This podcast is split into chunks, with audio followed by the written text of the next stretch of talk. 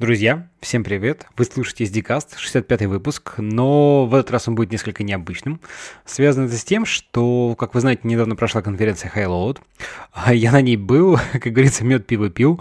А, и там я, не только, вместе с другими подкастерами, о чем вы узнаете в дальнейшем, записали несколько интервью. Некоторые из них выйдут в других подкастах, например, а, в разборе полетов, так что следите за обновлениями и там. А, а некоторые выйдут здесь.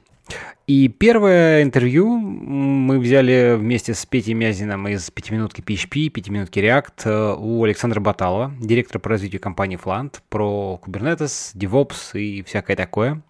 Э, приятного прослушивания!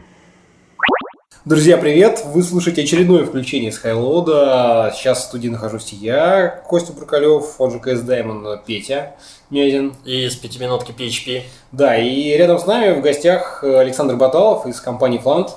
Саш, привет! Привет всем! Расскажи в двух словах про себя, чем вы занимаетесь и дальше. А, ну, мы компания Флант, мы уже 10 лет на рынке IT-услуг России и уже теперь даже не только России.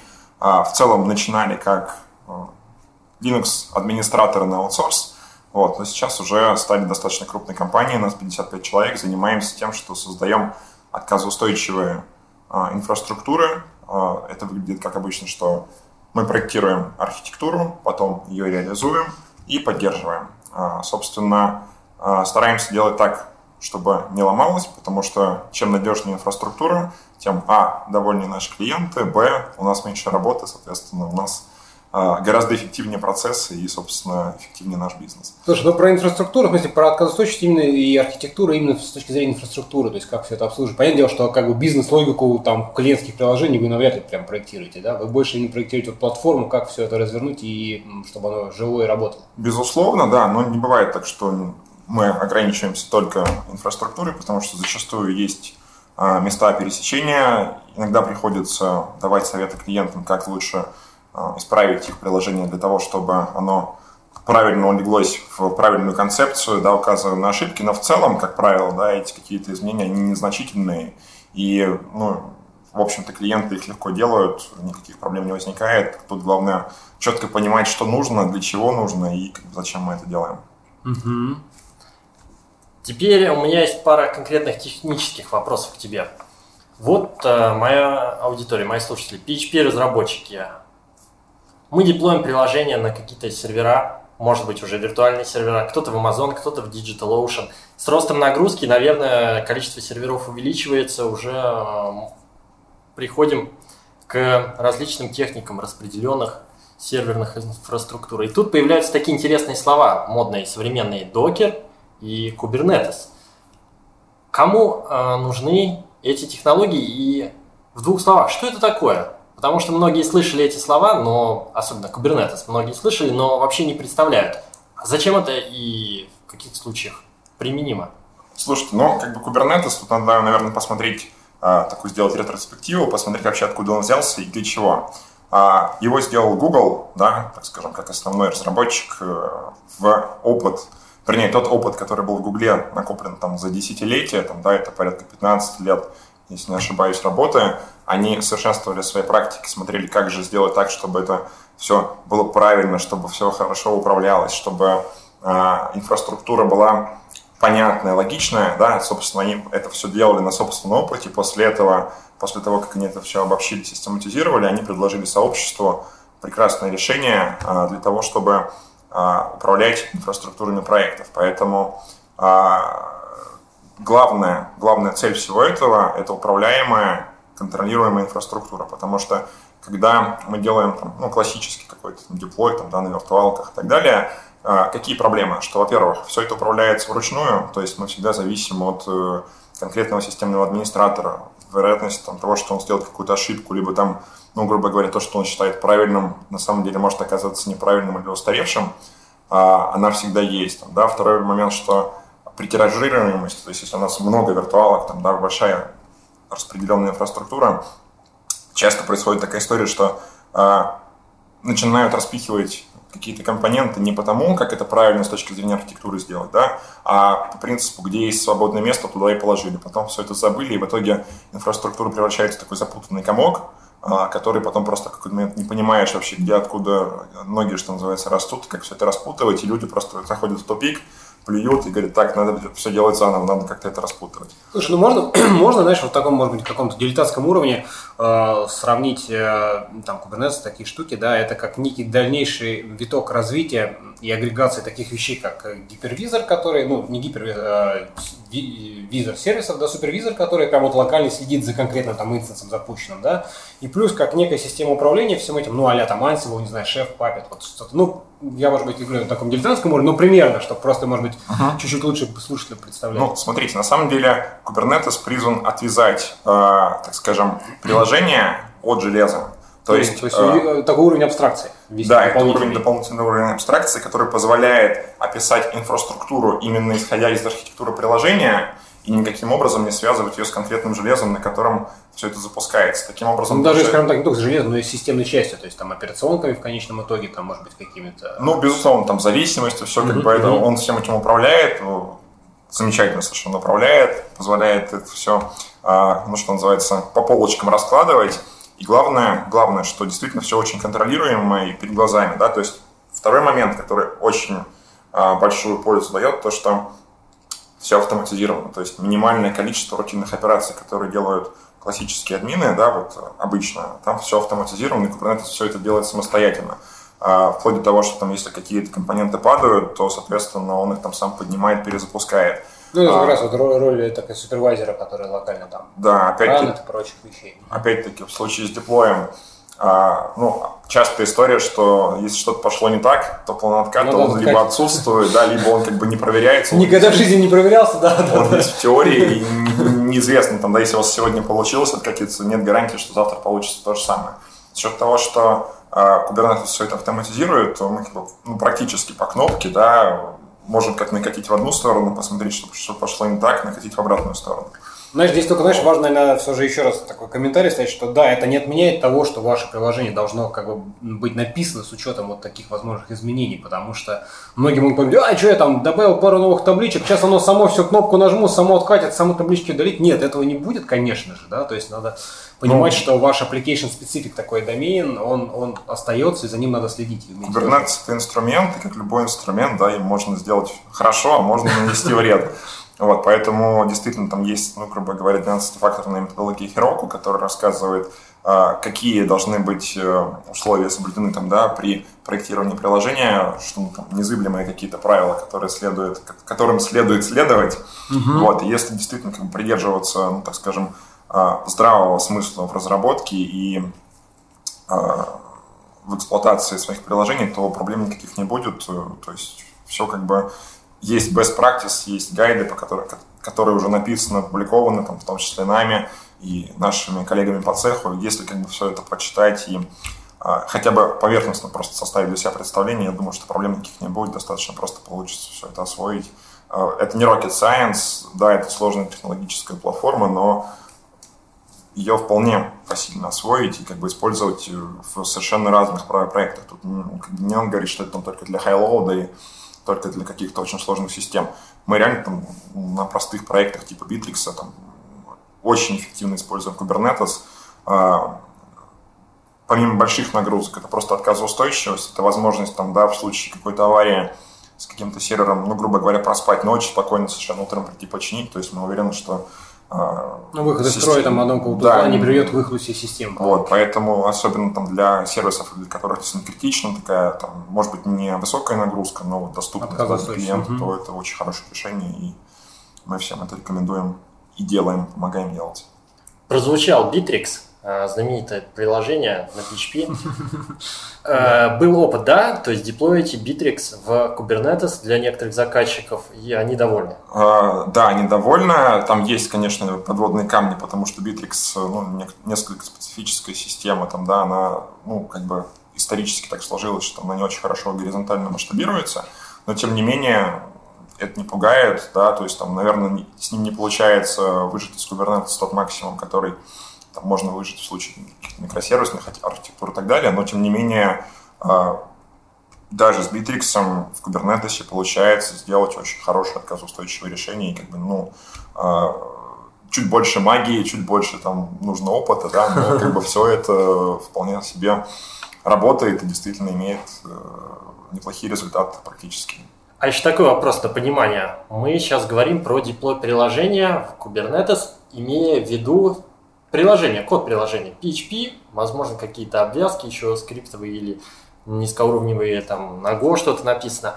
Но мы не говорим про базу данных. База данных это отдельно или Ее мы тоже можем, можно деплоить. или мы можем и базу данных Kubernetes запихнуть и как-то даже и откатывать с помощью Kubernetes базу Ну, данных? смотрите, с базами данных гораздо, конечно, посложнее обстоит. Почему? Потому что, ну, в первую очередь, если мы говорим про Kubernetes, если деплоить базу Kubernetes, то там мы упираемся в а, запись, да, то есть если мы говорим про классические базы данных, типа MySQL или Postgres, то самое узкое место это как бы вот за- запись в них, да, соответственно, за счет того, что Kubernetes мы разворачиваем, например, поверх цефа, а, да, это распределенное сетевое хранилище, то а, зачастую не хватает, а, ну, из-за того, что вот есть там промежуточные прослойки, да, скорости записи. Поэтому, если база действительно Но высоконагруженная... он все же не для его, короче говоря, да? А, да, вот, то мы просто делаем отдельные кластеры, да, которые там, ну, на- нативными, так скажем, нативные кластеры для вас,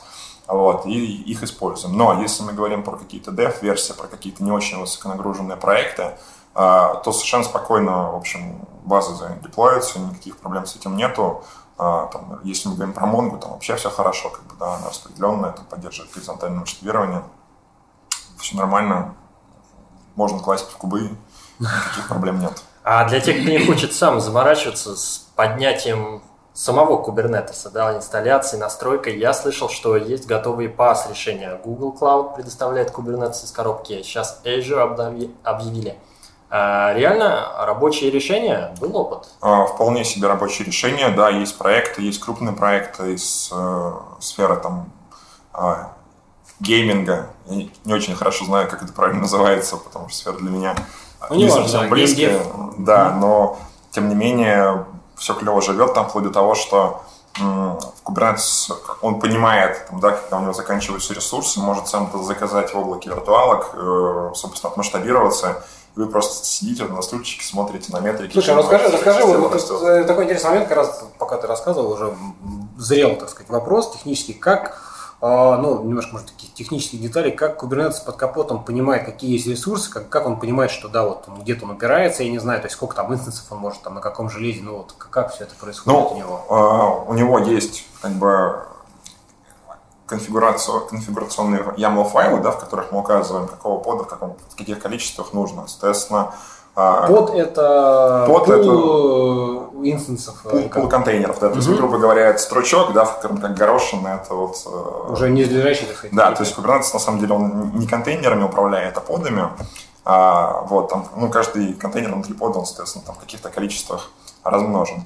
Вот, соответственно, как только он понимает, что там нагрузка вырастает там, выше какого-то предела, опять-таки, который мы можем задать, а, мы ему говорим, что, что делать в таком случае. Там, ну, сначала как бы там может просто нарастить количество подов, если понимает, что поды не умещаются в имеющуюся размер инфраструктуры, там, да, которая на сегодняшний там, момент а, в доступе, да, то, соответственно, можно просто дозаказать, ну, либо это в ручном режиме делается, либо это автоматически делается, там, в Ну, случае с какие-то облаками. адаптеры, да. Вот, да, соответственно, он заказывает виртуальных машин, там, ну, в случае э, с облаками, и, собственно, сам масштабируется, на них разворачивается. А ресурсы, ресурсы мониторит это условно там потребление памяти, CPU, его сеть, да, то есть какие-то базовые. И либо он умеет прям совсем какие-то специфичные вещи, можно ему Ну, настраивать. Э, Для того, чтобы э, заказывать э, там, новые тачки, у него, грубо говоря, там есть, да, он достаточно базовых метрик, но, в принципе, есть система мон- мониторинга Prometheus, которая собирает ну, все метрики по работе кластера, там красивые дашборды, э, на которых все видно и очень удобно контролируется.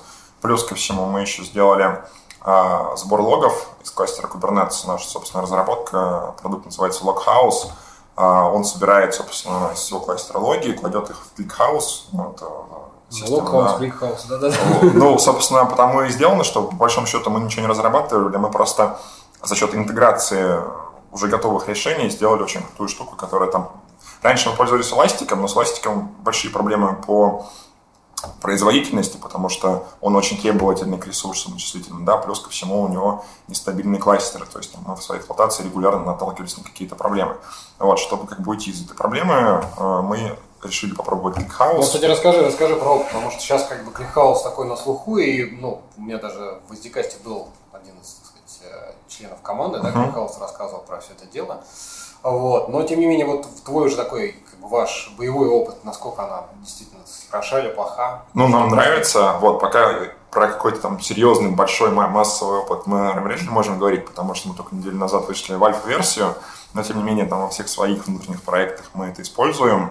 А, ну, понятно, что там так как это альфа, там возникают некоторые моменты, ну, которые приходится решать и недочеты, но в целом, в целом мы очень довольны, кликхаусом очень довольны, то есть прям клево работает, э, сильно меньше потребляет мощностей.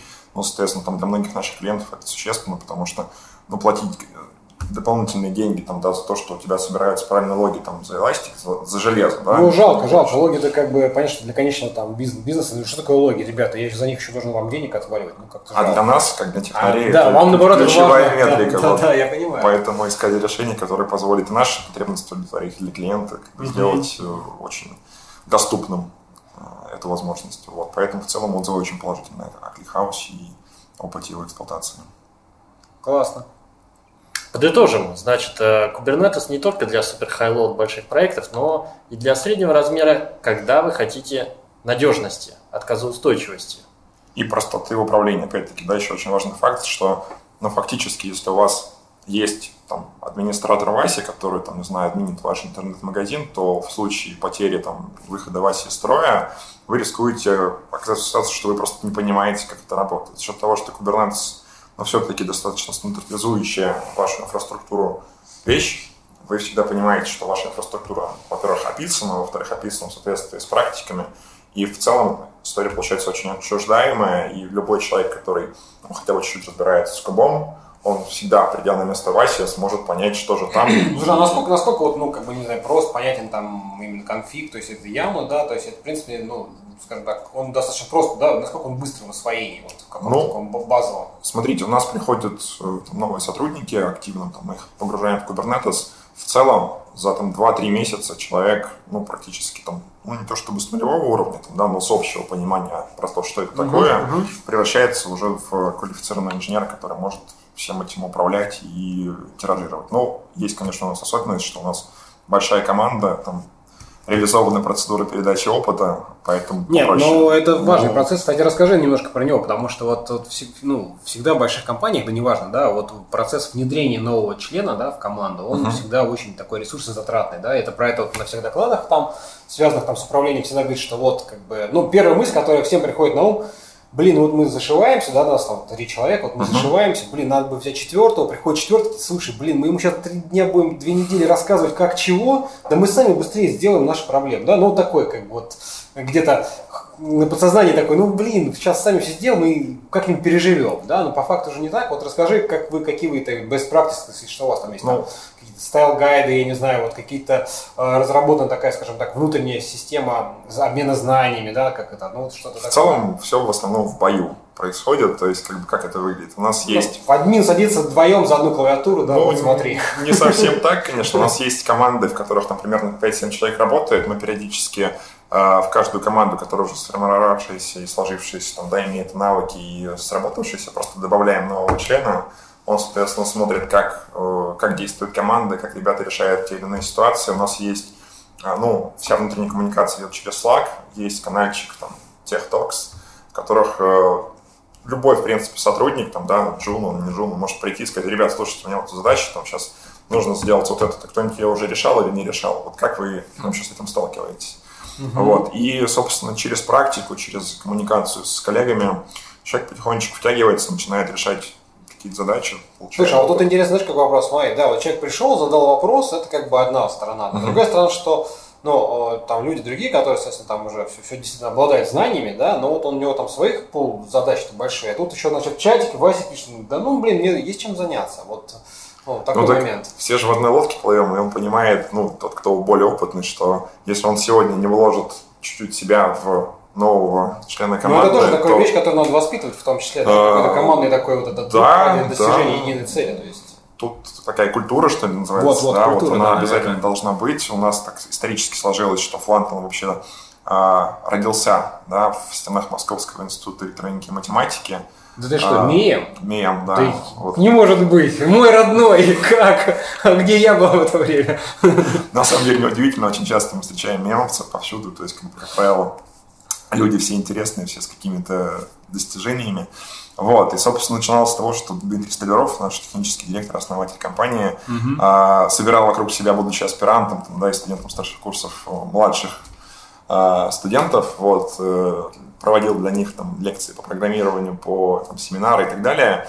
Вот, было сразу понятно, кто из Ну да, всегда есть, и, кто проявляет вот, интерес, глаза горят. да. а, Эта история как бы именно с обучением, она тянется оттуда, и, в общем-то, те практики, которые применялись в 2008 году, они, в общем-то, часто работают точно так же, просто уже чуть на другом уровне, более отлаженные, более успешные, вот, более эффективные. Слушай, ну классно. Чего? Спасибо тебе за интервью. Было очень интересно. Надеюсь, нашим слушателям тоже. Ну, Что ж. надеюсь, да, изучайте Kubernetes, рвитесь в DevOps, все получится, ничего сложного нет. Спасибо И вам. процветайте. Да, деплойте в Kubernetes и процветайте.